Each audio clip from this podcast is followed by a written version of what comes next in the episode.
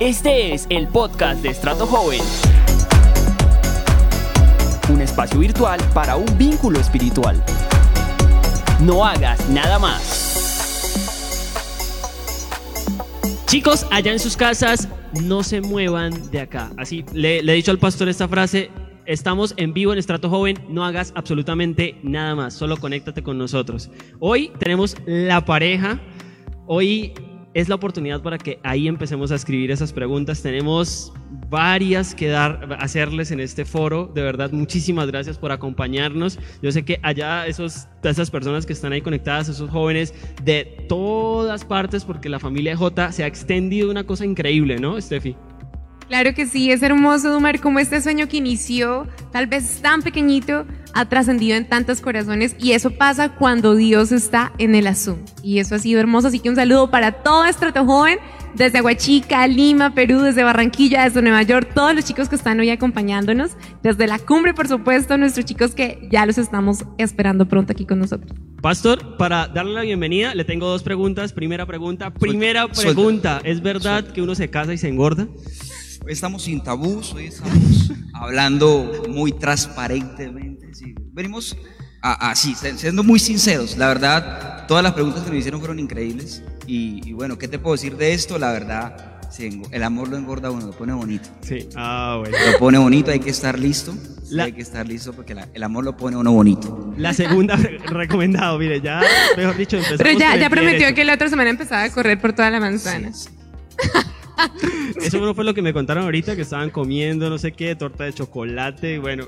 Pero, pero no, todo se va superando, todo se va ordenando, ¿cierto? Bueno, por acá nos dice de una vez eh, que cuidado con el botón, nos dice Nini. No, mentiras. Bueno, eh, Pastor, la segunda pregunta que le tengo, ¿qué se siente estar aquí otra vez? ¿Qué se siente estar aquí en la casa? Muy emocionado, la verdad, muy emocionado porque eh, el estar acá, pues no es que el templo sea todo, pero sí es una excusa para poder estar todos reunidos, para poder compartir, para poder parchar. Y la verdad, pues todos estos medios de que, que, que acortan la distancia pueden ayudar a algo, pero jamás podrá reemplazar el tenerte, tener cerca una persona, el poder compartir con esa persona. Eh, es, es algo increíble, la verdad, y, espero que ya pronto eso termine para poder tener este lugar lleno de, de toda la tribu Estrato Joven, pasando un tiempo bien bacano. Bueno, así, así lo añoramos todos. Y bueno, yo creo que no vamos a dar más espera, vamos a empezar con, estas, con este conversatorio. Y bueno, hablando del tema del amor y hablando de, de este, de, este, de esta noche en especial de Modern Love, hicimos una pregunta ahí y ya se la pregunté a Steffi. Ahora quisiera preguntarle al pastor, pastor, ¿qué es lo más loco que has hecho por amor? Para introducir acá. ¿Qué es lo que ha hecho por amor? Yo creo que por ahí escribí en los comentarios, yo creo que la locura más grande que he hecho por amor es ser paciente por 14 años. ¿Sí? Por 14. Y la verdad fue una, un tiempo eh, de aprender muchas cosas. Y creo que fue una locura total, y una locura muy cuerda, porque fue eh, inspirada por Dios. eh, y creo que cuando, cuando uno encuentra la indicada, deja de buscar. Sí, y, y la verdad esa ha sido la locura más grande que he hecho, casarme con esa persona, ¿sí? Y no solamente casarme con esa persona, sino casarnos en pandemia Uy, y en el pico épico. de la pandemia. Épico. Así que eh, todo puedo en Cristo que me fortalece, indestructibles. Para adelante Sí, y, sí, y sí. sin mirar para atrás. Y claro, y ahora la cuarentena se puso mejor. Ah, bueno, qué bueno. De verdad que nos inspira muchísimo esto y, y- y he podido leer por ahí ciertos posts que, que han hecho los dos acerca del amor y la definición del amor. Y, y yo creo y estoy muy seguro que es, eh, cuando se empieza a expresar ese amor y a representar de esa forma es cuando uno de verdad empieza a decir, bueno, esto es un poco cercano ya a lo que es el amor, ¿no? pero es algo que se va descubriendo. Entonces, para empezar, yo creo que esta es una de las preguntas que, que- que más, que más se han hecho los jóvenes, yo también me la he hecho. ¿Dios tiene a alguien para mí? ¿O yo tengo que ponerme con una lupa? Uy, esta es la indicada, esta no, esta sí. No, es que a mí me gustan monitas, este, no sé, bueno. Para, para Steffi se la voy a hacer de una vez Arranquemos para empezar. toda. Bueno, eh, conversábamos mucho sobre estas preguntas y, y realmente llegábamos a una conclusión de Umiri y a todos los chicos que nos están escuchando.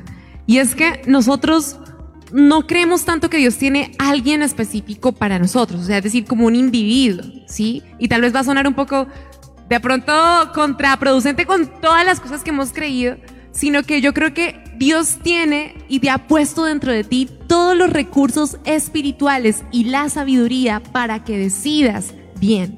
¿Sí? Porque es decir, si nos centráramos solamente en que hay una persona en el mundo, estaríamos limitándote muchísimo.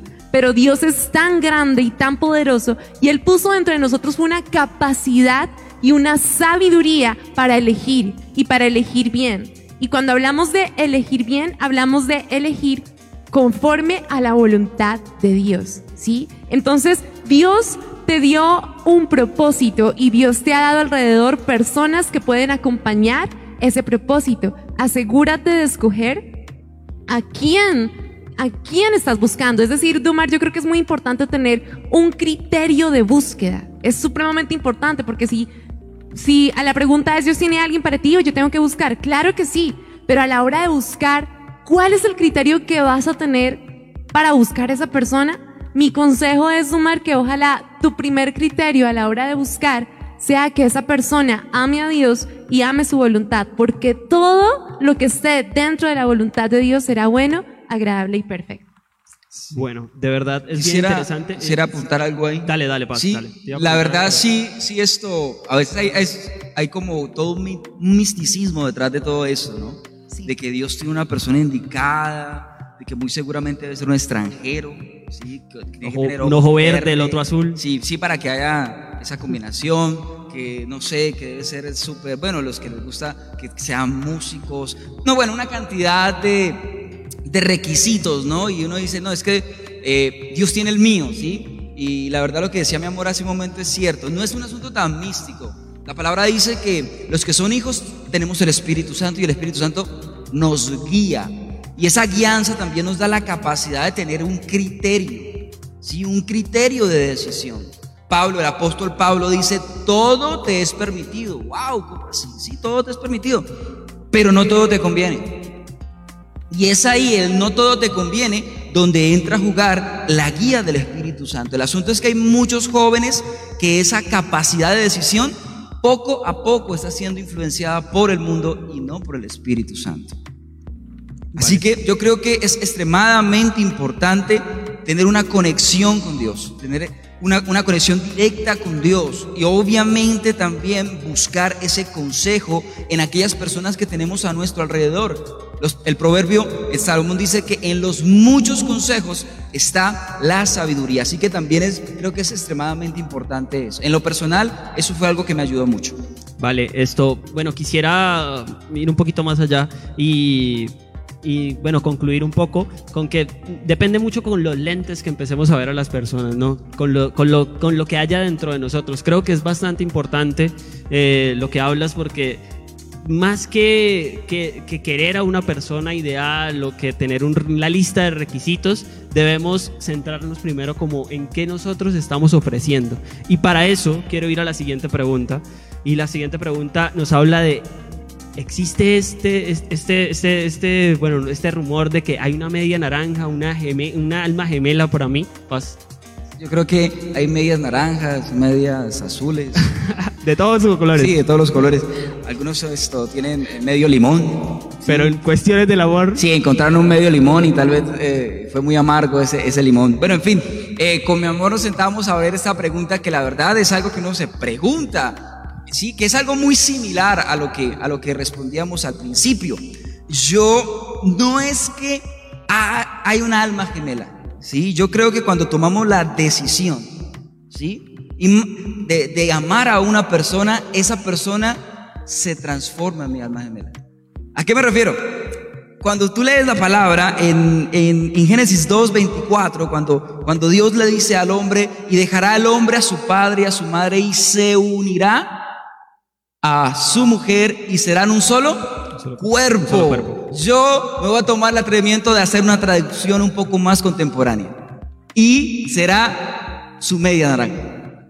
Uy. Es decir, pero, pero el asunto acá es que ya decidiste amar a esa persona y esa persona se transforma en tu alma gemela, se transforma en esa media naranja que tú estabas buscando. Y también, Dumar, hay que tener algo presente. A veces cuando decimos esa media naranja, eh, es porque tenemos como, como ya un pensamiento, como, como como una expectativa hacia alguien.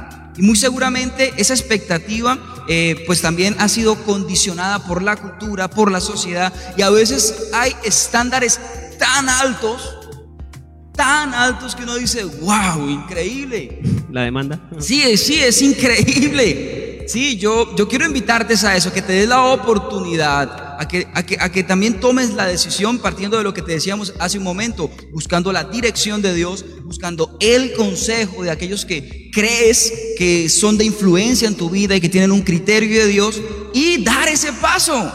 Sí, no esperes que esa persona sea tu alma gemela porque eh, va a ser difícil, va a ser difícil. Sí, es, es esa persona que tiene cosas diferentes pero tiene una conexión especial contigo o tiene algo en común. Y, eso, eso, eso en común nosotros colocamos con mi amor, que son compatibles en lo esencial. Sí, tal vez se presenten diferencias, pero hay una compatibilidad en lo esencial. Vale. Bueno, re referenciando este, este tema de lo esencial, quisiera avanzar un poco. Y hay una pregunta que me, me, llama muchísimo la atención y creo que este es el momento donde todos los jóvenes sacan, los sacan el lápices, los lápices y sus tabletas y sus cuadernos o lo que tengan para apuntar. Steffi, ¿qué aspectos debo tener en cuenta?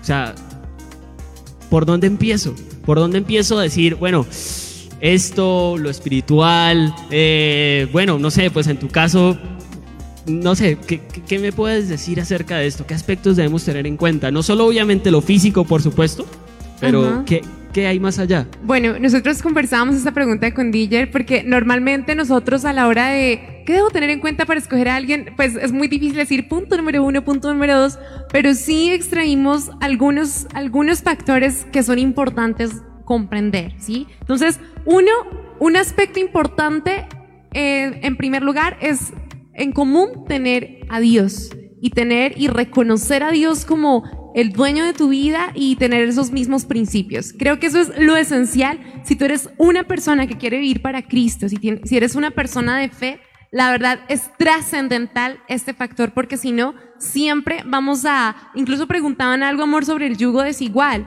Y cuando hablamos de yugo desigual, hablamos es de tú tratar de tener una compatibilidad espiritual con alguien que no está interesada en tenerlas. Es prácticamente imposible y siempre vas a estar limitado, ¿sí? Entonces, en primer lugar, el, el factor común, Dios. Lo segundo, Dumar, que tú decías, que haya un gusto, una atracción física. Obviamente, todo entra por los ojos. No es Por lo favor. más importante.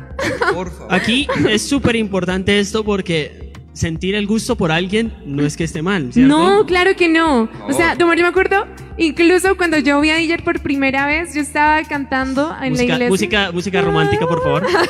Yo pero es muy increíble porque cada eso es tan subjetivo, ¿sí? Pero yo estaba, yo me acuerdo yo estaba cantando en la alabanza, tenía como 14 añitos y llegó y estaba ese chico Una luz, ahí. una luz, una luz y una voz, Una, una sombra. una voz que le dijo, he ahí mi hijo amado. una sombra. Pero, Complácete pero él. incluso créanme que no era como tal vez el, el Brad Pitt o lo que sea, Mara, que para mí fuiste hermoso a, a- a mis ojos, pero digamos sí hubo una atracción física que me inquietó a descubrir más allá. Entonces sí, obviamente, Domir, es muy importante que haya un gusto, una atracción física que te invite a descubrir a la persona. Ya después, si lo que ves no te gusta, pues sal corriendo, ¿sí? Pero algo muy importante es entender que mi amor me decía una frase muy linda que decían que todo lo bello no, ¿cómo es? Es que No eh, todo lo bello es bueno y no todo lo feo es malo. Lo que te decía hace un momento, hay estereotipos y Sí. la verdad en, en nuestra cultura latina la belleza pues automáticamente llama mucho la atención, la belleza ojos, sí. física. Todo ¿Y qué estándares Sí, tenemos? y Exacto. lo vemos con las redes sociales, bueno, en fin. Entonces yo le decía, mi amor, hay que tener mucho cuidado con eso. ¿Por qué? Porque no todo lo bello es bueno, ni todo lo feo es malo. Y entiéndase feo en el buen sentido de la palabra. Y también viceversa, ¿no? Sí, porque también pueden haber feos y malos. Y así hay que orar por ellos, hay que reprender demonios. Así todos el Señor los Eh, no, mentira, no, mentira. feo y malo, Porque- uy, no. Sí, sí, porque yo soy, yo soy esto, para la muestra un botón, yo soy un, un feo bueno. ¿Sí me explico? Buenísimo. Un feo bueno. Sí, a uno, a uno le, le, le- le Pueden tocó- comentar, pueden comentar, están en su libertad. Ja- de sí, col- coloquen conmigo ahí hashtag, es numeral feo pero bueno. ¿Cierto? ¿Cuántos, cuántos se identifican conmigo? Chicas, pongan, estoy buena y soy bella. Sí, sí, bueno, Bella bueno, también, pero Soy aquellos que, aqu- aquellos que no fuimos castigados con belleza, sí, que nos tocó lucharla, Lucharla. lucharla, lucharla, pues es bueno tener eso presente, es bueno tener eso presente porque a veces sí nos dejamos motivar por, por eso y, y- y hay que, obviamente, obviamente que lo primero que vemos llama nuestra atención y muy seguramente voy a romper esa línea de la timidez para acercarme a ver qué puedo encontrar ahí. Pero no puedo caer en ese error. Recuerda que la palabra habla de Luzbel, que era eh, eh, el diablo, eh, sí, y era muy bello, dice la escritura, pero estaba haciendo estragos en el cielo. Estaba haciendo estragos en el cielo. Un- Así un que, gran eh, ejemplo. sí, sí, eh, yo sé que obviamente, Ojo con esos diablitos. sí, eh, puede gustarte y te gusta y te vas a acercar, pero debes tener cuidado. Es que por con ahí eso. está la frase, uy, pero es que yo lo veo hermoso. Sí, y está bien, porque pues algunos jóvenes me dicen, pero pastor, es que ella es súper espiritual, pero no me gusta. Pues la pelas. No mentiras, no mentiras. Pero no, no, es, es, es, es que es, es una combinación. Es una combinación, ¿sí? Y cuando tú te das la oportunidad de conocer, te das cuenta de que pues lo físico obviamente en primer lugar te atrae y es una oportunidad perfecta para, yo digo, es para eso, para romper esa línea de la timidez, pero no lo es todo. ¿Por qué? Porque cuando tú ya te casas con esa persona, empiezas a descubrir otras cosas. Y tú sabes también que esa belleza, pues no va a durar mucho. Todo ¿sí? lo físico, Sí, porque es muy subjetivo, es muy subjetivo. Fecha Sí, de caducidad. Exactamente, poco a poco vamos a ir eh, perdiendo ese tono muscular, en fin. Bueno. Si no vamos a Amor, entrar, la no vamos a entrar, excuses. no vamos a entrar La a gravedad, profundidad. la gravedad empieza a hacer su trabajo. Sí, empieza a hacer trabajo. Pero obviamente sí es importante. Sí es importante. Entonces, llevamos dos. Uno, Dos. la, la, eh, obviamente que esté conectado con Esencialidad. Dios, esencial. La Dos, belleza. la parte, la, la- la- lo atractivo es muy subjetivo, es muy subjetivo lo que a ti te parece lindo, hermoso, tal vez para mí no, y viceversa. ¿Sí? Y la tercera. La tercera, esta es muy interesante y es la proximidad. Y cuando hablamos de proximidad, son, es un asunto de circunstancias de tiempo, modo y lugar. Porque es un consejo. Porque realmente para tú conocer a una persona necesitas estar cerca de ella y necesitas tener la, la oportunidad de compartir con ella, ¿sí? O sea, es decir, Hoy en día con las redes sociales y con este- esta globalización, pues es muy fácil pues tener comunicación y relaciones a distancia. Pero hay un problema, Doma, y es que si tú ves a, tu, a la persona que estás conociendo, a tu novio, cada mes, pues va a ser imposible que conozcas la realidad de esa persona. Porque ca- si lo ves una vez al mes, en ese momento él va a sacar sus mejores armas.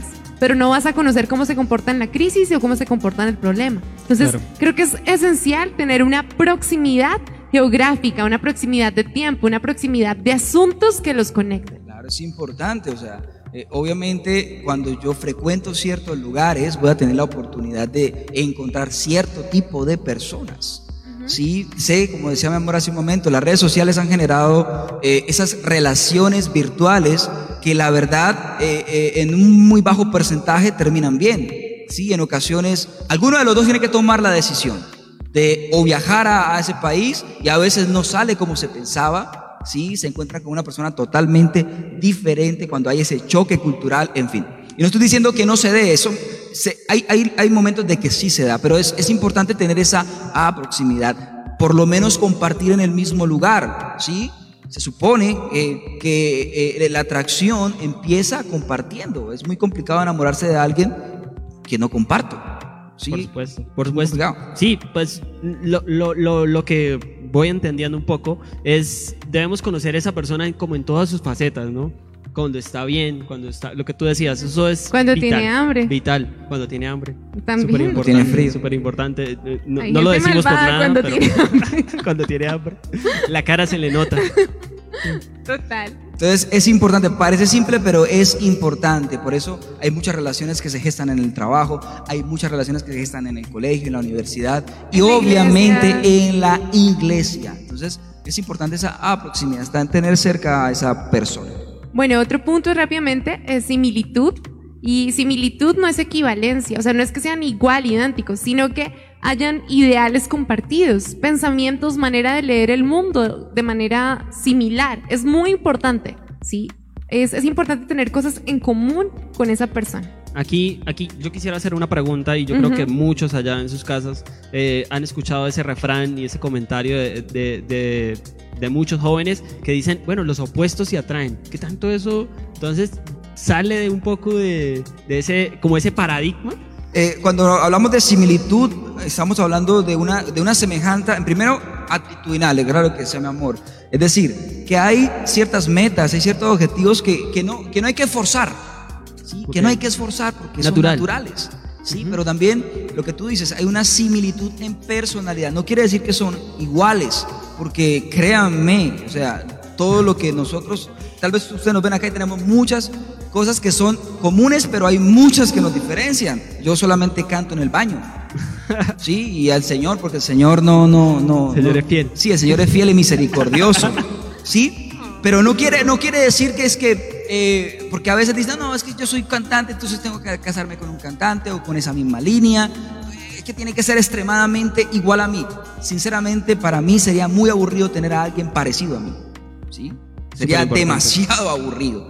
Sí, porque de todos modos esa diferencia, esa diferencia va a generar, eh, ese, ese, eh, como seres humanos nosotros tenemos la capacidad de, de ver los cambios, los contrastes.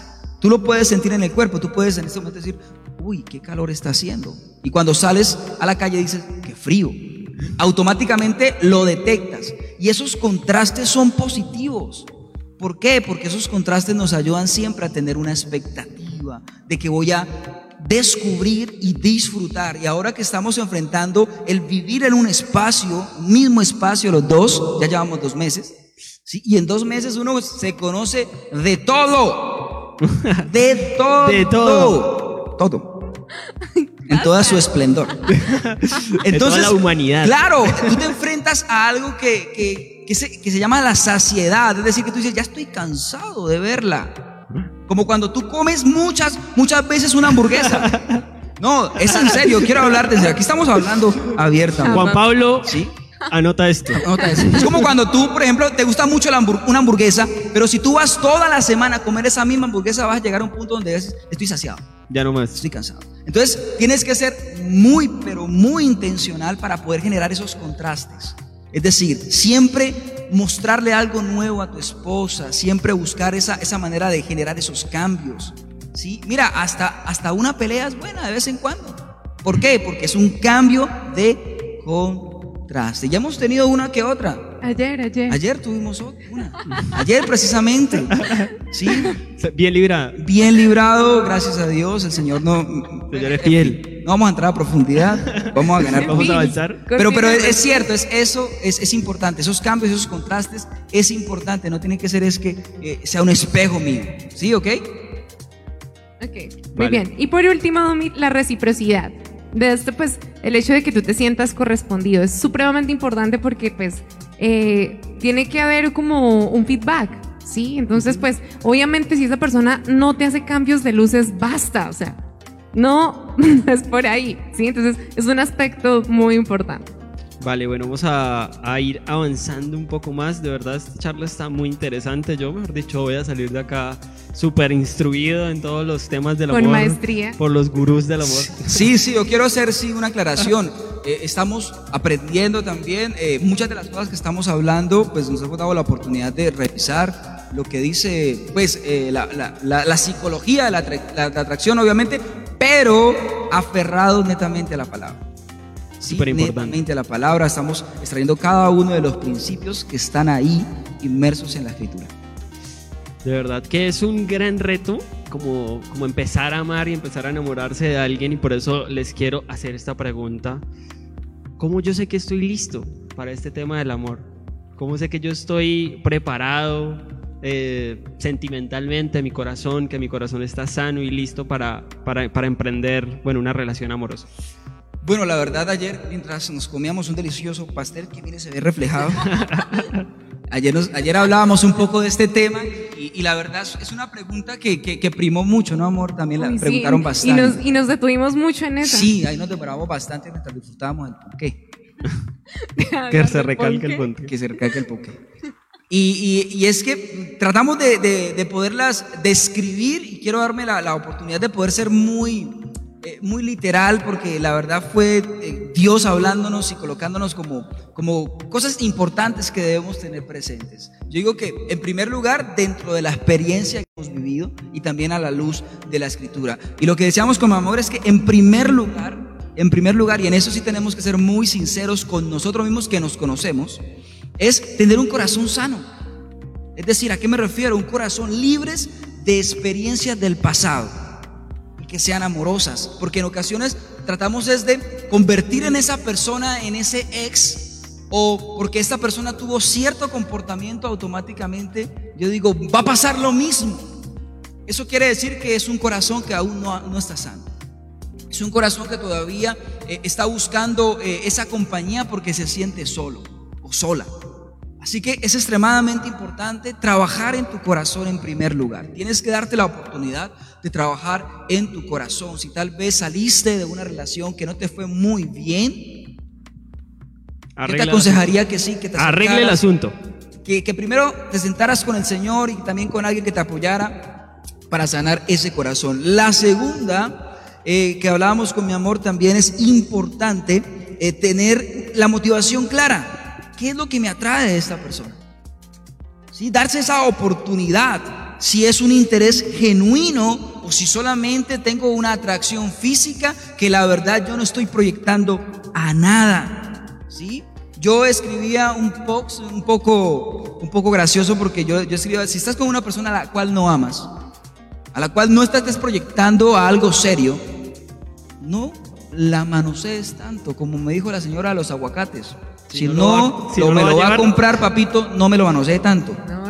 ¿Qué está haciendo ahí? Corte con eso. Sí, ¿qué está haciendo ahí? Entonces es bueno tener la motivación clara. ¿Qué es lo que yo estoy haciendo ahí? Para eso es bueno preguntarse quién soy yo, quién es ella y por qué los dos. tres preguntas importantísimas. ¿Cómo, cómo, ¿Cómo estoy yo acá en este momento? ¿Quién soy yo? ¿Por qué ella? ¿Y por qué los dos?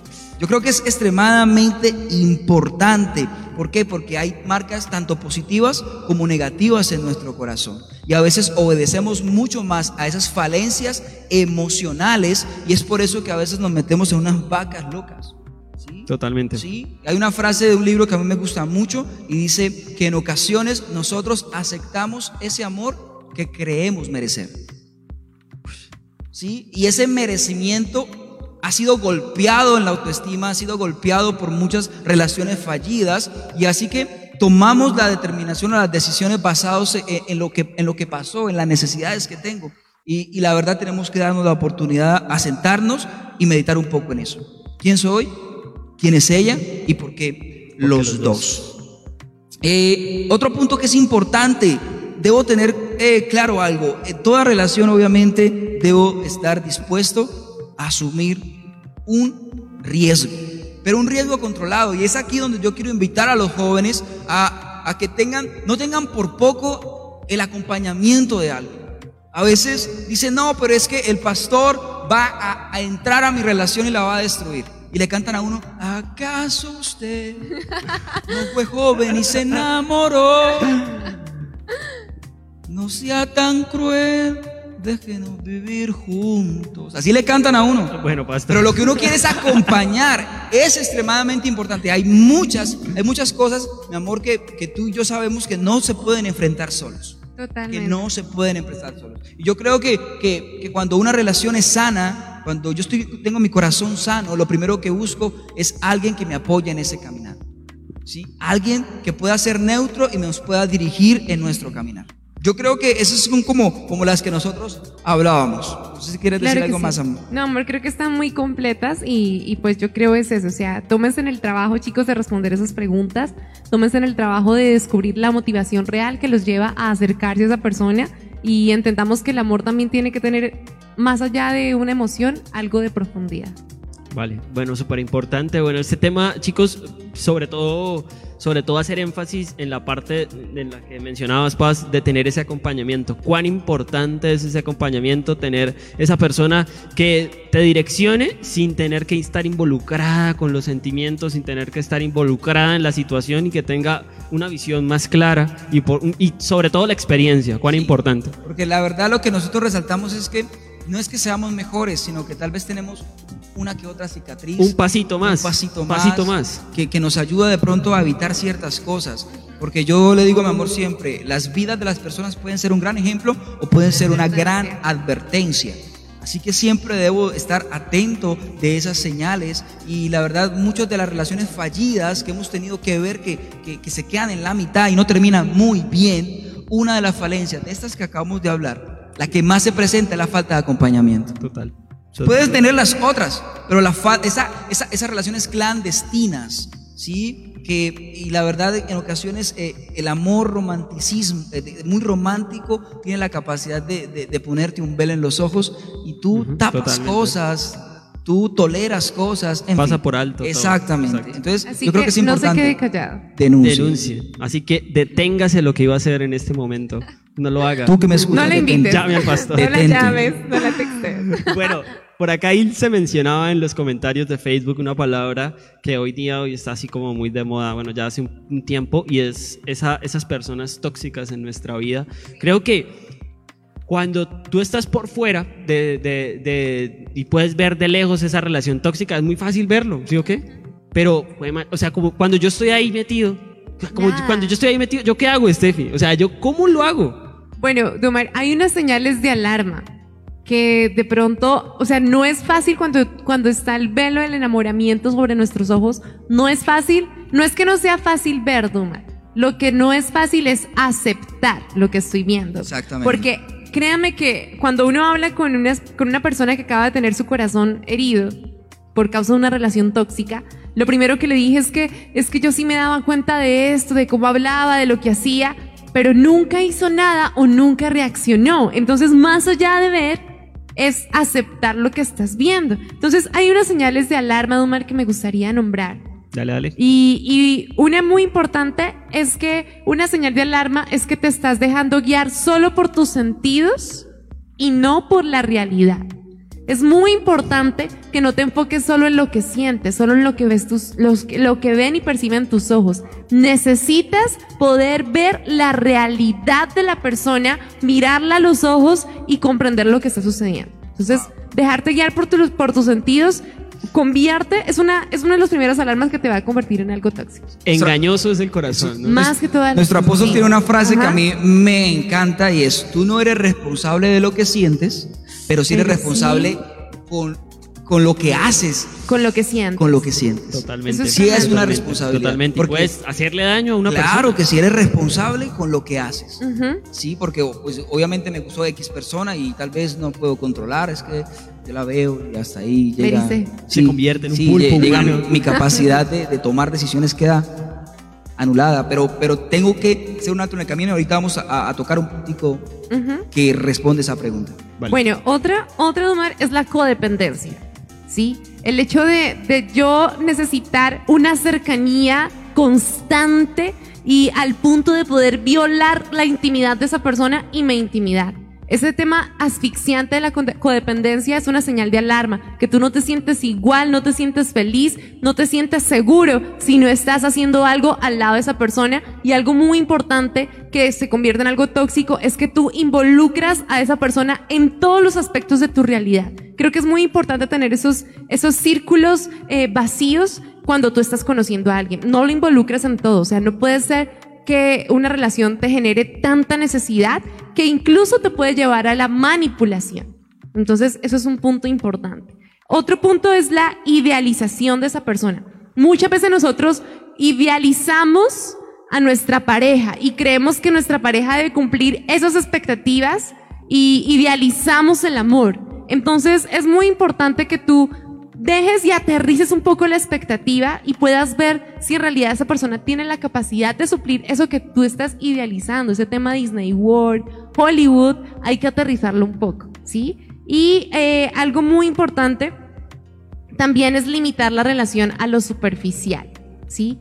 Porque es muy importante que tú entres a la profundidad de la persona, ¿sí? Y lo superficial, ¿a qué le llamamos superficial, Dumar? A esa etapa de enamoramiento. No es que esté mal esa etapa, esa etapa de enamoramiento donde estás comiendo un helado con esa persona y se están mirando y se derrite mientras se miran. No importa, no Donde no importa, que me unte todo. Sí, o sea, es como que esa etapa donde, wow, las cosquillitas, ¿sí? La noche dura todo. Sí, exacto, que el, que el tiempo se congele. Y esa etapa es linda, pero después de la etapa superficial del enamoramiento, debes entrar a una etapa de construir y edificar amor y es entrar a la profundidad de la persona. Entonces, si llevas 10 años con esa persona en lo superficial y pretendes siempre vivir en lo superficial, eso está, eh, tiene la posibilidad de convertirse en algo tóxico. Uf, increíble. Pastor, para complementar esta pregunta y como llegar a la, a la conclusión un poco de, de este tipo de, de relaciones tóxicas, ¿qué tanta influencia puede, puede, puede, puede causar una persona tóxica en la vida de alguien? Increíble. ¿Qué tanta influencia? ¿Qué me puede llevar a ser a mí una Es- persona tóxica? Es increíble porque hay personas que creen que apagando la luz de un amigo o de una o de su pareja van a brillar más. Es increíble, pero hay personas que piensan de esa manera. Y lo que decía mi amor hace un momento, cada una de esas características, la verdad, nos sentamos a, a- a- a- revisarlas y es que pasa mucho, la verdad, mucho de lo que estamos hablando son cosas que trabajamos en mentoría, son cosas que escuchamos diariamente de los jóvenes, estamos enfrentando esto, pastor, me pasó esto, y, y- la verdad, eh, a veces duele, duele ver que los, jóvenes se sigan, se sigan equivocando en las mismas cosas. Así que eso no hay que tomarlo a la ligera. Una persona tóxica puede secarte, puede, puede dañarte, o- o no solamente una persona tóxica, tal vez tú eres ese tóxico. Así que también tienes que revisarte y tener presente de que eh, eh, esa persona con la que tú decides compartir eh, no te pertenece. ¿sí? No, no, no solamente está para ti, porque automáticamente empezaremos, empezaremos a mirar las, las, las- respuestas que, no- que, mirábamos al principio. No tengo todavía cl- claro que, que mi corazón esté sano, la verdad, estoy, estoy moviéndome es con un corazón enfermito. Vaya, súper importante eso que me dices. Y quiero entrar a algo más profundo, que es algo que, que, que le, a- que le afecta a todos, y es el tema del perdón en, las relacio- en las relaciones de amistad y de amor. Sobre todo, sobre todo pues, me gustaría hacer énfasis en la parte de amistad, ¿sí? Porque a veces uno dice, bueno, es que a mi mejor amigo yo le perdono todo porque es que es mi mejor amigo, es que es mi mejor amiga. O sea, ¿cómo manejar esa situación? O sea, ¿se debe perdonar todo o no? ¿Cuál es el punto? ¿Cuál es ese, esa, esa línea que uno debe trazar? La verdad, eh, Dumar, esto, eh, el asunto de la amistad es algo que es de suma importancia, es de suma importancia. Aquellas personas que llamamos amigos tienen la capacidad de influenciar mucho nuestras vidas. Y el perdonar, yo digo, claro, perdonar, claro que sí. ¿Perdonar todo? Claro que sí, porque Dios nos ha enviado a perdonar. No podemos cargar nuestro corazón con, con- situaciones que lo que van a generar es dañarnos. ¿sí? Yo siempre digo que la amargura o la falta de perdón es tomarse un veneno y esperar que alguien se muera. ¿Me estoy explicando? A veces hay que soltar cosas y, claro que hay que perdonar. Hasta 70 veces 7, dijo Jesucristo. Pero lo que sí yo debo tener presente, lo que hablábamos con mi amor, yo puedo ser com- comprensivo, pero no permisivo. Una cosa es ser un amigo comprensivo, te escucho, eh, no me asombro, ni tampoco te señalo o te hago sentir mal, pero no esperes que yo sea permisivo con lo que me estás diciendo. La verdadera amistad, ¿no? Claro que sí, yo te voy a acompañar. Es más, si tú me pides ayuda, si tú vienes a hablarme, créeme que me vas a encontrar. Y no te voy a hacer sentir mal, te lo aseguro. Pero déjame decirte que no voy a ser permisivo con esa conducta. ¿sí? Y más si esa conducta me está dañando. ¿Por qué? Porque en ocasiones tenemos que ser radicales con esto. ¿Por qué? Porque eh, a veces hay personas que, que digo yo, que, que- son tercas y no quieren cambiar. Y mira que eh, en la Biblia encontramos cosas muy interesantes, muy interesantes. Salomón, el hombre más sabio del planeta Tierra, dijo algo increíble. Él nos lo respondió de esta manera. Mira, Proverbios 17:9 dice, el que perdona la ofensa cultiva el amor, pero el que insiste en la ofensa divide a los amigos. ¡Wow! Wow. Es que es la verdad. línea, ¿no? Es, es- es la verdad. O sea, yo puedo ganar al amigo cuando confronto, pero si él sigue con la misma ofensa, si él sigue con la misma conducta, yo tengo que tomar una decisión. ¿Sí? Yo he aprendido algo hace poco, eh, escuchando unas, unas conferencias, y el, y el predicador decía, si tú no tomas la decisión, yo tengo que tomarla. Pero los dos no vamos a ir rumbo al precipicio. Yo quiero decirte que esto es lo que pienso de esas decisiones que estás tomando. Yo quiero que tú tengas presente de que mi amor hacia ti no es condicional, pero si tú quieres seguir en el mismo camino, yo tengo que tomar una decisión. Así que es importante eso. Mira lo que dice también Proverbios, eh, Proverbios 27, 6. Me encanta esto. Dice, es más confiable el amigo que hiere que el enemigo que besa. Wow, a mí eso me, me- me pegó en, la- en el- en mi cabeza y en mi corazón. A veces no tomamos bien, ¿no? Cuando nos dicen las cosas, ¿no? No la tomamos bien. Pero Dumar, yo creo que esos son los verdaderos amigos, los que, los que de manera asertiva me confrontan y me dicen, oye, lo que estás haciendo está mal. No nos gusta, es que no nos gusta. No nos gusta la, sí, la verdad duele, la verdad, la verdad libera, pero para algunos duele. Pero Sí, necesaria. sí, es bonito cuando tú lees, y la verdad nos hizo libres, sí, la verdad nos hizo libres, pero duele. ¿A qué costo? ¿A qué costo? Sí, pero yo creo es interesante esto porque dice, es, es más confiable el amigo que hiere que el enemigo que besa. Tanta, tanta melosería, tan- a veces no edifica, a veces generamos más daño y tenemos que tomar esas decisiones, tenemos que tener esa capacidad de poder tomar una decisión. Porque esas personas con las que yo comparto, esas personas con las que yo eh, paso mucho tiempo, tienen la capacidad de influenciar mi vida. Uno, uno- una investigación que hicieron en una universidad de Estados Unidos, llegaron a la conclusión que tú eres el resultado de las cinco personas con las que más compartes. Wow. Y es increíble, pero esto que, que- que- que encontraron esos científicos, Salomón ya lo había dicho hace mucho. Solamente tenían que ir a leer la Biblia. Mira lo que dijo Salomón. Salomón dijo en Proverbios 13, 20, dice, el que anda con sabios, sabios se vuelve. Y el que anda con necios, de esa junta saldrá mal parado. Es Siento, increíble. siento que a veces los jóvenes somos algo testarudos, ¿sí? Un poco.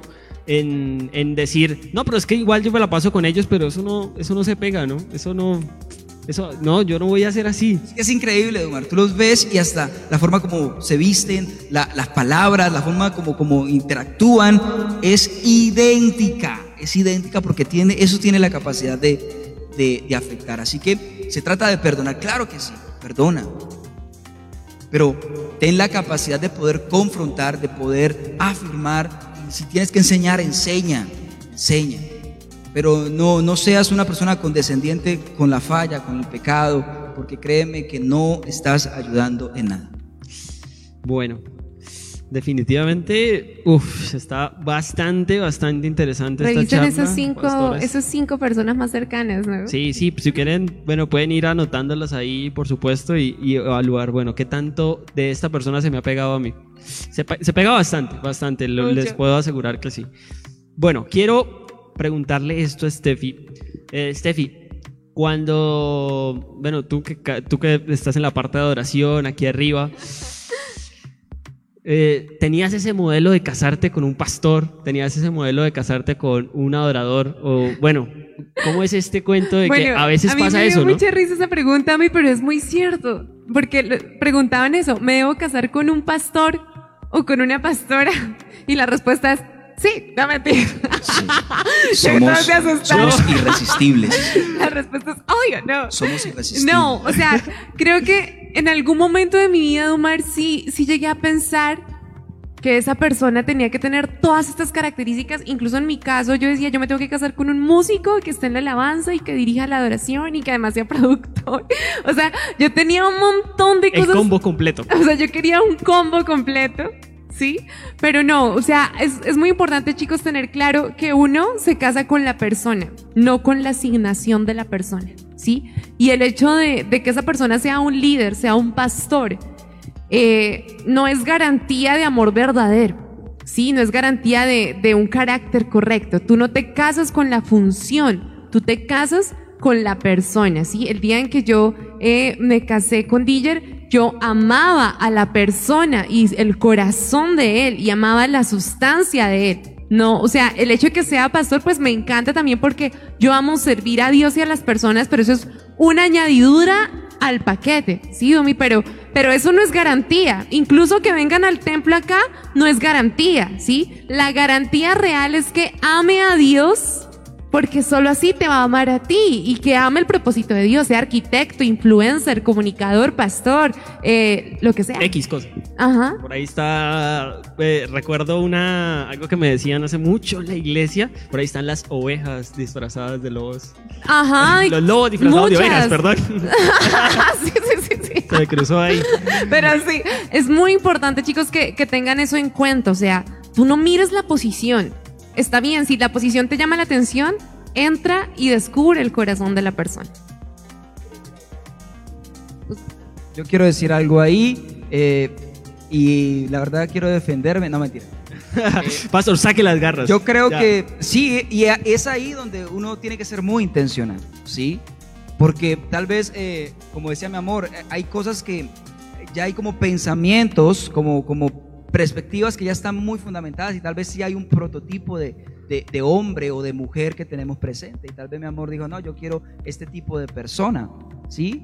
Ella estaba enfocada en ese tipo de persona, yo estaba enfocado en ella. Y ese fue mi, es- ese, ese- ese fue mi el éxito. punto ese fue mi éxito. el punto de ¿sí? diferencia. Y tal vez el fulano estaba enfocado en su música y yo estaba enfocado en ella. Y ese fue mi éxito.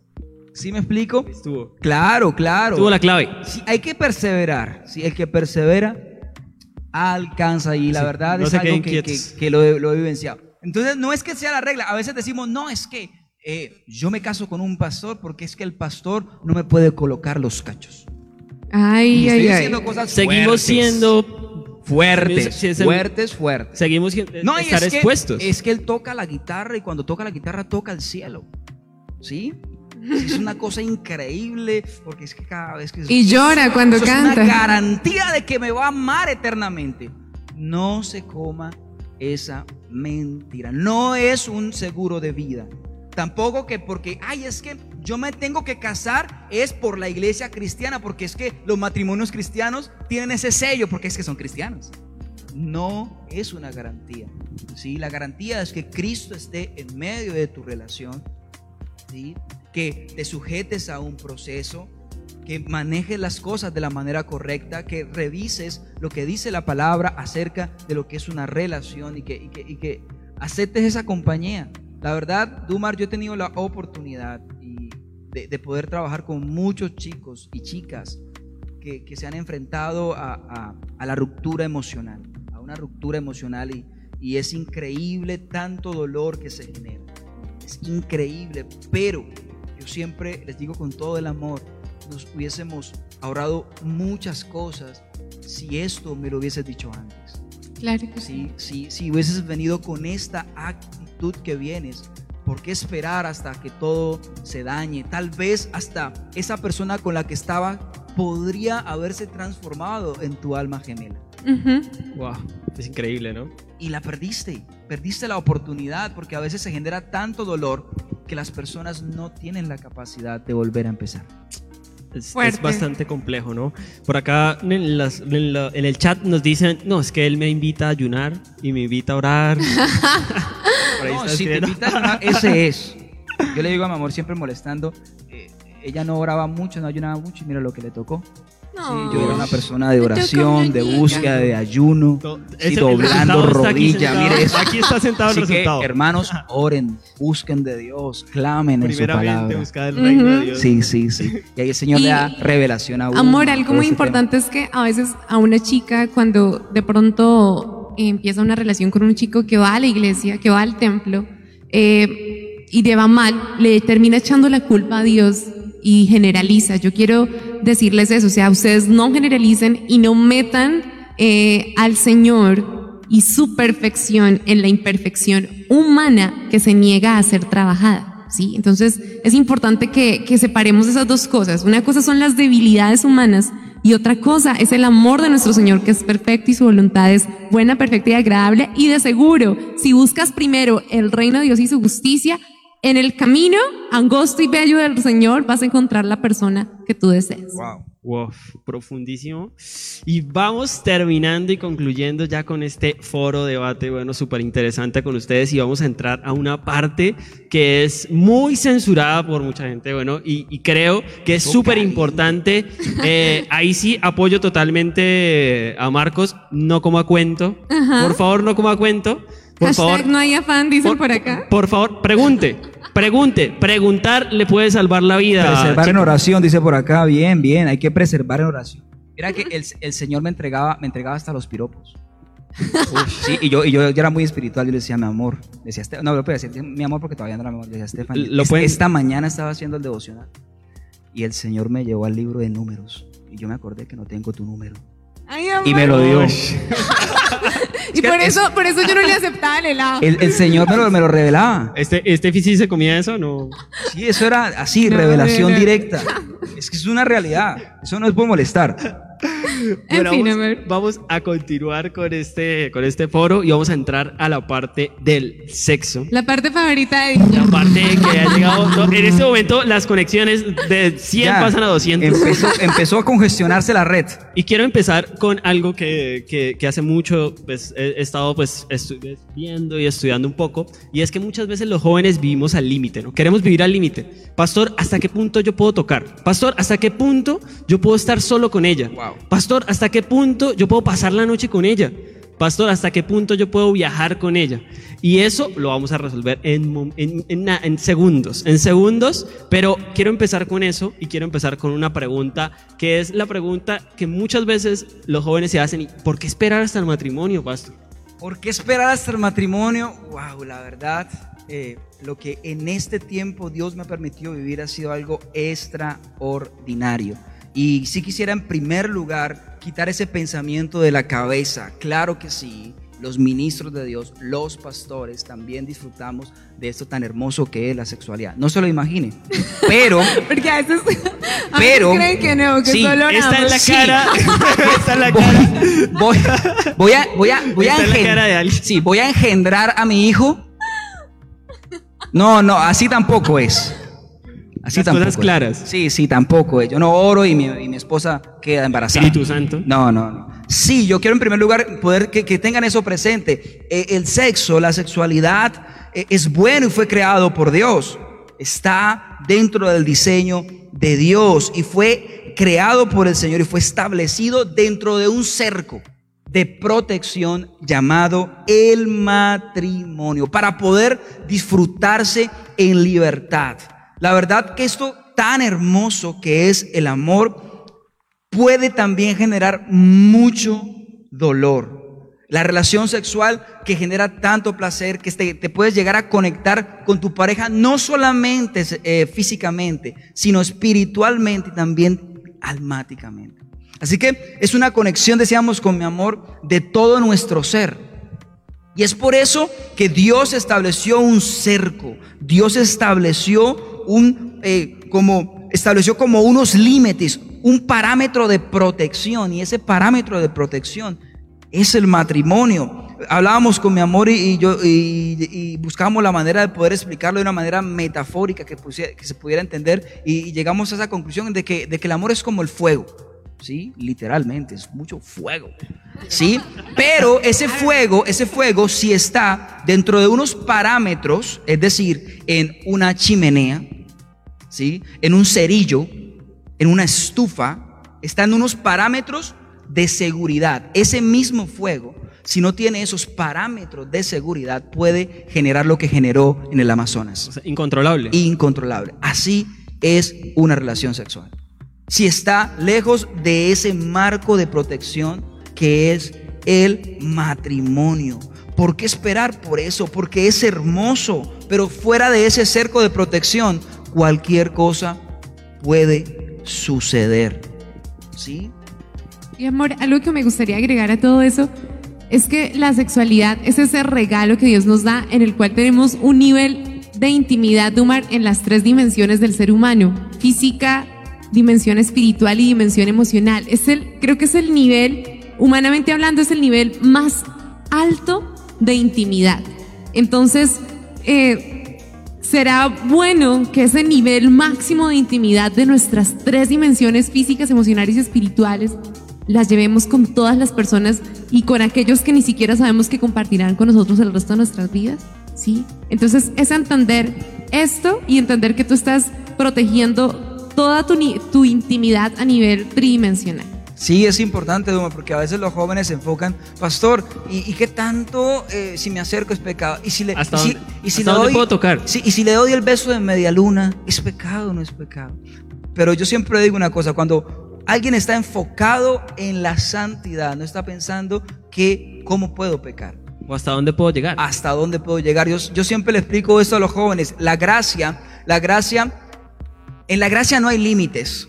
Me estoy explicando. La ley nos dejaba como un cuadrito. Y si tú te salías de ese cuadrito, te caían todas las maldiciones. ¿Sí? Maldito, maldito, maldito. Pero la gracia, en la gracia ya no hay un cuadrito. ¿Sí? La gracia hay una liberalidad en donde tú te mueves por el Espíritu Santo y ahí es donde se aplica lo que, lo que decía Pablo, todo me es permitido, pero no todo me conviene y es ahí donde yo quiero ser muy enfático, joven. Tienes que ser muy intencional en aquello que tú decides que es conveniente para ti o no lo es conveniente, porque ahí es donde opera el Espíritu Santo de Dios. ¿Sí? ¿Tú puedes tener relaciones sexuales sin el matrimonio? Claro que sí. Y tal vez si lo, si lo hiciste, tampoco te sientas mal, porque Dios tiene el poder de restaurarte. Dios tiene el poder de hacerte una persona nueva.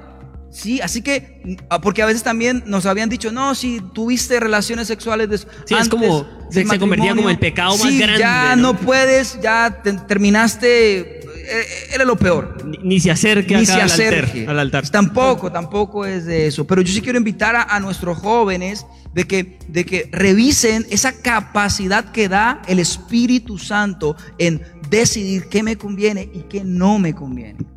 Sí, porque ahí es donde se expresa Dios. Es ahí. Y a veces los jóvenes toman unas decisiones de algo que, que la verdad, hasta lógicamente uno dice, eso no le convenía. Claro. ¿sí? Así que eh, para que lo tengamos presente. ¿sí? Bueno, eh, quisiera ahondar un poquito ya en esa, en esa pregunta ya para pasar a la siguiente y, y es que a veces los jóvenes creemos que tenemos la situación controlada, ¿sí? Entonces a veces creemos que nosotros tenemos el control de la situación. No, es que yo sé hasta dónde voy a llegar. No, es que yo me cuido con el preservativo. No, es que yo esto. No, es que nosotros dos lo acordamos. ¿Cómo quitar? No quitar, sino cómo, cómo, cómo empezar a ver con ojos espirituales un poco eso. Es que es increíble, nosotros hablábamos con amor y tal vez sí, tú puedes decir, ah, pero yo me, yo me pongo un preservativo y ya no va a haber una enfermedad venérea ni nada de esas cosas, pero yo todavía no consigo un preservativo para el alma que cuide mis emociones. Importante. Sí, todavía no lo he encontrado. Y la verdad, el daño que se genera, yo creo que, me atrevo a decir que el daño emocional que genera una ruptura que ha tenido relaciones sexuales es hasta más dañoso que una veneria. Porque tal vez una veneria tú vas al hospital, eh, te atienden con tiempo, te aplican eh, antibiótico y tal vez te puedes curar. Pero esos- esos, da- esos daños de nuestro corazón es, es- es complicado que solamente Dios lo puede hacer. Wow, súper importante. De verdad que, que esto es para tener muy en cuenta en nuestras vidas. Y bueno, vamos a, a continuar acá. Y acá entramos en una pregunta que es algo que, que los jóvenes lidiamos con esto. Porque, porque, pastor, le tengo que ser sincero. O sea, yo veo una chica y para, para mí, o sea, yo, yo veo a mi novia y para mí ella no es un cactus. ¿Sí? Gloria a Dios por O sea, eso. Para mí ella no es un cactus. Gloria a Dios por eso. O sea, ¿Yo cómo hago para mantener la abstinencia? ¿Cómo, o sea, no sé, ¿cuál es la clave? Agua ¿Cuál es la fría. clave? Agua fría, hermano. No, Yo tengo anotados los tips, Sí, pero, sí. es importante, o sea, yo quiero, yo quiero ser muy, eh, muy práctico en esto. No es que haya una serie de condiciones, no es que haya, pues, la lista secreta del pastor y la pastora Estefani. No, no, no es una lista secreta. Yo creo, eh, extra- extraímos puntos que, que en primer lugar nos han funcionado, que, que, que, que nos han ayudado a lidiar con este tema. Lo que tú dices es bien cierto y está bien que cuando tú veas a, a tu novia, cuando tú veas a esa persona que te agrada, tú dices, uy, está como querida, ¿no? Y está bien. Raro sería que no pasara nada, porque yo te diría, wow, tú, Mar, tienes el ministerio de Pablo. En ti opera esa abstinencia total. Gloria a Dios, varón. Que el Señor te guarde. Esforzado y valiente. Esforzado y valiente. Yo te cuento cómo me va en mi matrimonio. Amén. Pero no es así. A veces los chicos me dicen, pero pastor, es que yo siento tantas cosas y, y es que es algo que me sube y me baja. Ay, que me sube y me baja. Y no puedo controlarlo. Y por eso eh, a veces me paso y, y- y me transformo de príncipe en pulpo. Pulpo humano. Sí, un pulpo humano que no hallo por dónde eh, agarrar. Sí. Y a, a veces no solamente con eso, también con la pornografía, con Sí, la masturbación. bien importante. Claro, eso hace parte de esto, porque eh, la verdad es atentar contra tu propio cuerpo y obviamente todo lo que se genera detrás de esto. Pero todos en algún momento nos hemos visto enredados en esto. ¿sí? En primer lugar, quiero ser muy transparente, muy auténtico en esto. Todos nos hemos visto enredados en estos temas. ¿sí? Así que es algo que no podemos pasar por alto ni tampoco presentarnos como alguien que es inmaculado. Así es. ¿sí? Es por eso quiero hablar de algunas cosas que decidimos que eran muy prácticas. El primera es, es, es muy importante y está de primera porque debe ser primero. ¿Sí? Así de sencillo. Y es una convicción del por qué esperar y tener un mutuo acuerdo. El diálogo. Es increíblemente importante. ¿sí? Es importante que yo pueda tener una convicción clara. ¿Por qué de esperarte? ¿Sí? Y vamos a llegar a ese acuerdo. Porque es que yo contigo no quiero, yo no, yo no estoy pensando jugar contigo.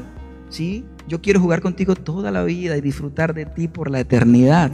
¿Sí? Entonces es importante esto, tener una convicción clara del por qué. ¿Sí? Del por qué esperar y ese mutuo acuerdo. Segundo, eso es extremadamente importante y aplica para las parejas, aplica para aquellos que están luchando con la pornografía, luchando con la masturbación. Es importante esto, no exponerse a situaciones que representen riesgo. La soledad es la madre de las desgracias. ¿Sí? Eh, esa curiosidad, recuerda que la carne es débil, entonces no te expongas. Esta, este comportamiento se vuelve adictivo. Cuando tú das un beso, Dumar, cuando tú das un beso o tienes un acercamiento con una persona, automáticamente tus neurotransmisores se activan y hay una, hay una sustancia que segrega nuestro cuerpo que se llama dopamina. Y la dopamina es extremadamente adictiva. Y a veces se vuelve difícil controlarse. Sí, y con eso me refiero a, a- a- a los que tal vez en este momento todavía se les dificulta eh, enfrentar la pornografía, enfrentar la, por- la- la- la- la masturbación. Y para esto es extremadamente importante el siguiente punto. Y es buscar a compañía. Es buscar el acompañamiento. Es extremadamente clave. ¿Sí? No es que lo publiques por Facebook o lo publiques por, por tu Instagram. No, no, no, no. Porque tampoco vas a esperar un congreso de los, los que tienen problemas con la masturbación. Vamos a llamar al congreso eh, Masturbator. No a la masturbación. No a la masturbación. Aquí es, 21, 2021. aquí es súper claro, pastor, que es mejor eh, quedar de pronto expuesto un momento que continuar con el, con el mismo problema. No, y en eso yo sí quiero ser muy, muy serio y muy transparente. Todos nos enfrentamos a esto. Y, y- y es extremadamente importante es tener el acompañamiento de alguien. No vas a salir solo. ¿sí? Eso, esa mentira que te, has que te has creído de que yo lo manejo, de que, de que igual pasó solamente una vez con mi pareja, igual solamente fue una vez que me masturbé, fue una sola vez que vi esa película inadecuada. Yo te sal del silencio. Porque el que inculta el pecado va a caer en la ruina.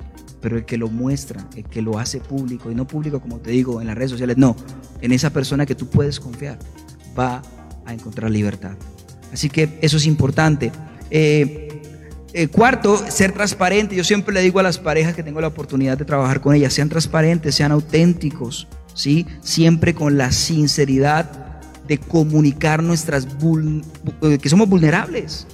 O sea, es increíble, Duma, pero los chicos piensan que, que- que- que uno cree que no están luchando con la pornografía, que no están luchando con la, con la masturbación, que no están luchando con su pareja.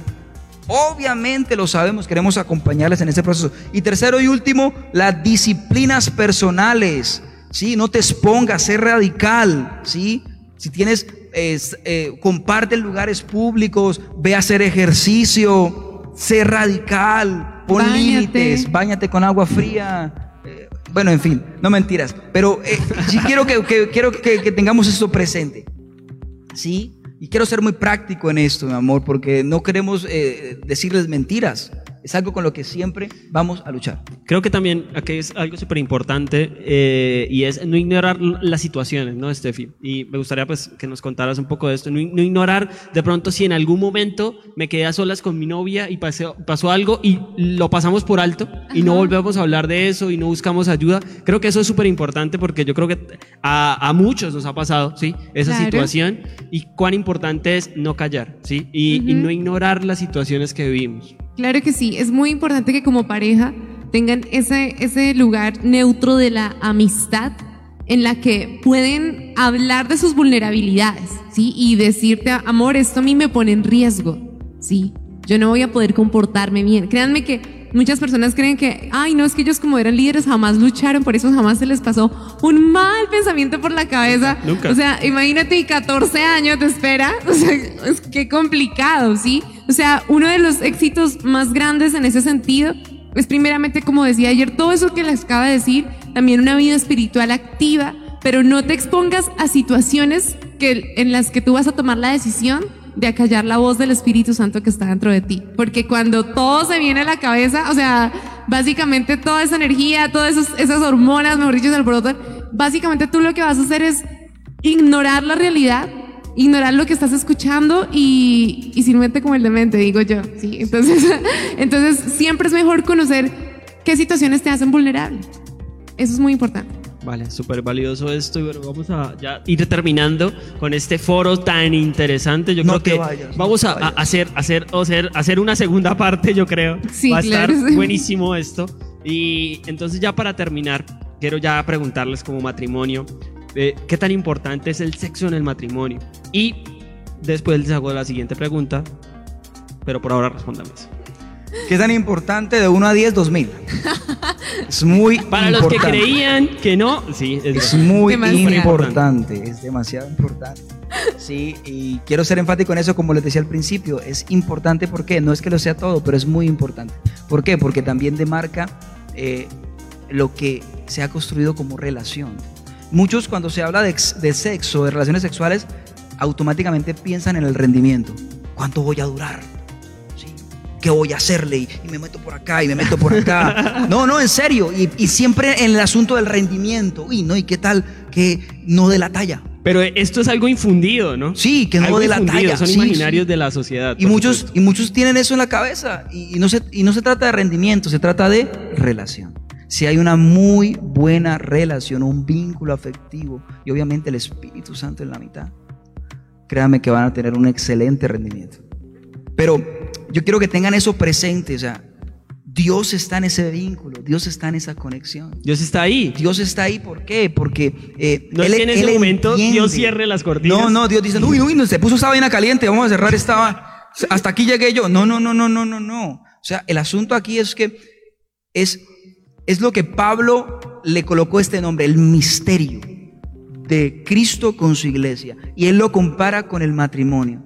Porque como dos, dos esto, naturalezas o dos cosas, por decirlo de alguna manera, dos seres, se convierten en uno solo.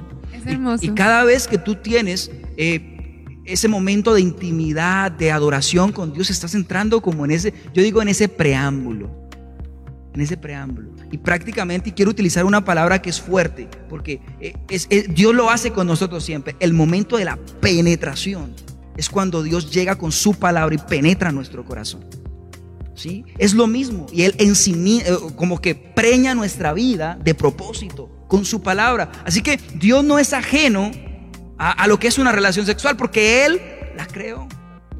¿Sí? Y es extremadamente importante y créanme que cuando están dentro, dentro de ese marco de la protección de Dios, del matrimonio, es algo que lo van a disfrutar Mucho. al máximo. Mejor dicho. Steffi, ya para terminar y para ir cerrando este foro tan interesante, todo se vale en, en la sexualidad, bueno, en un, en un matrimonio cristiano, con el permiso de los dos, por supuesto. Bueno, yo Mi amor, mi considero- amor, mi amor. amor. Ay, no, esas preguntas Esta son tan parte la vamos a censurar, no mentira. Bueno, yo creo que hay que definir qué es el todo se vale, ¿cierto? pero algo que, que de pronto también nuestro apóstol nos explicaba y nos instruía mucho al respecto es que yo debo comprender que todos los órganos sexuales de mi pareja eh, son igualmente santos, son hermosos. Lo, importante en ese todo se vale es que haya un acuerdo entre los dos. Porque no voy en, en mi intimidad sexual, yo no me voy a exponer a cosas que me hagan sentir incómoda o que atenten contra mi integridad, ¿sí? Creo que no es algo lleno de tabús ni de cosas místicas, es una cuestión de acuerdos, de aquello que, que sí te agrada, de aquello que, que te hace sentir cómoda, porque básicamente todo el cuerpo de tu pareja y, y, más en esa bendición hermosa del matrimonio es santo, es agradable, es lindo. Entonces es llegar a esos acuerdos y, y nunca hacer algo que te atente contra tu integridad. Y es muy importante que te des la oportunidad de descubrir, ¿sí? Es muy importante que, que no te cierres, o sea, y, y, es algo, por ejemplo, para las parejas que están a punto de casarse, eh, trabajen en este tiempo en construir relación, porque el buen sexo es el resultado de una buena relación. buena ¿sí? Créanme que no pueden, o sea, básicamente, si ustedes no tienen una buena relación de confianza, créanme que la noche de bodas va a ser algo espantoso, pero si hay confianza, si, si han construido la suficiente comunicación, si han hablado al respecto, va a ser algo hermoso y de ahí en adelante va a ser espectacular. Claro, wow. el apóstol Pablo es muy claro. ¿sí? Cuando tú te cases, dice el apóstol Pablo. Sí, Pablo. Ah, el, el, textual, te lo voy a leer, dice. El hombre que, de la abstinencia. Sí, sí, el hombre de la abstinencia dijo que cuando tú te casas, tu cuerpo le pertenece a tu esposa y wow. viceversa. Así que, yeah. la verdad, es algo que cuando se hace dentro del orden de Dios, uno disfruta de una manera increíble porque Dios también lo, lo, lo estableció ahí. Obviamente, eh, eh, es, la, su finalidad es, es eh, la reproducción, reproducirse, pero también lo, lo, estableció para sentir placer, para disfrutar a tu esposa, a la mujer de tu juventud y, y la verdad pasarla increíble. Bueno, entonces ya cerramos esta noche definitivamente con broche de oro. Chicos, sobre todo nos queda la reflexión, no coman cuento, no ignoren las situaciones que están viviendo. Hoy pues tenemos estos grandes pastores amigos que, que, nos cuentan un poco de su vida y que van un paso más adelante de, de, nosotros. No es que lo sepan todo, no es que ya lleven 10, 20, 30 años de casados, pero, pero sí, pero sí, una gran relación y verdad nos inspiran cada vez más. Y no digo esto como por, por ponerles más carga, pero son una gran inspiración para nosotros, de verdad, y siempre los tenemos como ese modelo a seguir. Nos, de verdad nos han instruido muchísimo esta noche y ya para terminar, no sé, me gustaría una reflexión final ahí de cada uno, una frasecita para, para, para ir cerrando, bueno, esta noche. Bueno, algo que, que me gustaría cerrar diciendo es que, chicos, el amor verdadero sí existe. Eh, quitémonos todos esos, estigmas de la cabeza por los errores, por las malas experiencias. El amor verdadero existe y lo encontrarás en ese camino bello y angosto que es el reino de Dios y su justicia. Así que tú camina en su voluntad y te aseguro que Dios te ha dado la capacidad de decidir y decidir muy bien. Yo cerraría diciendo que vale la pena esperar. Sí, vale la pena esperar eh, no ha sido, la espera no es que genere cansancio, no es que genere ansiedad, incertidumbre, no. La, yo, yo, siempre digo que la espera tiene la capacidad de poderte preparar para lo que viene, ¿sí? Eh, en, ese, en ese tiempo de soledad, disfrútala, disfruta esa soltería, aprende a estar solo, ¿sí? Disfruta, disfruta. Yo tuve, eh, y eso yo lo manejé, yo tuve un año, un año solo, solo eh, donde pude disfrutar de mi cama, free, free, free. sí, donde pude a, andar eh, en boxer por toda mi casa, sí, eh, disfrutar de, de, mi espacio, de lo que yo quería hacer. ¿Por qué? Porque ya entras a compartir con, con vida con, con, con, alguien más y es delicioso, la verdad, es delicioso, pero sí muchas cosas cambian. ¿sí? Entonces yo creo que tienes que aprender a disfrutar cada momento, cada espacio, eh, disfrútalo, disfruta cada etapa, cada etapa disfruta al máximo y no te adelantes porque el, el, querer, el querer forzar las cosas es lo que genera tanto dolor en nuestras vidas. Bueno, muchísimas gracias Steffi, Paz, de verdad un abrazo gigante. Yo los dejo con una reflexión final. Dios quiere que disfrutemos la vida, Dios quiere que disfrutemos el amor, Dios quiere que disfrutemos el sexo en el matrimonio Dios quiere que disfrutemos cada momento de nuestra vida, pero necesitamos ser sujetos a Él, ser sujetos a ese líder que esté al lado tuyo. Así que bueno, no, no, no esperes más para, para hablar con Él, para acercarte y para, bueno, ser parte de, de, de esas relaciones que están sujetas a Dios y a un propósito. Entonces, nada, muchísimas gracias. Nos despedimos esta noche, pero nos vemos el otro sábado aquí